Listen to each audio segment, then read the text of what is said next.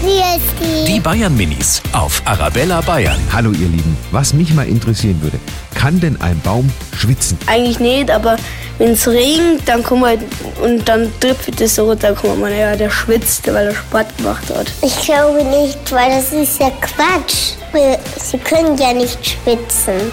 Die kriegen ja immer Wasser. Wenn es nicht regnet, dann trocknen sie aus. Vor unserem Haus sind ganz viele Bäume und da ist fast nie ein Baum schwitzt. Der Baum kann nicht äh, schmutzen oder äh, schwitzen. Die Bayern Minis auf Arabella Bayern.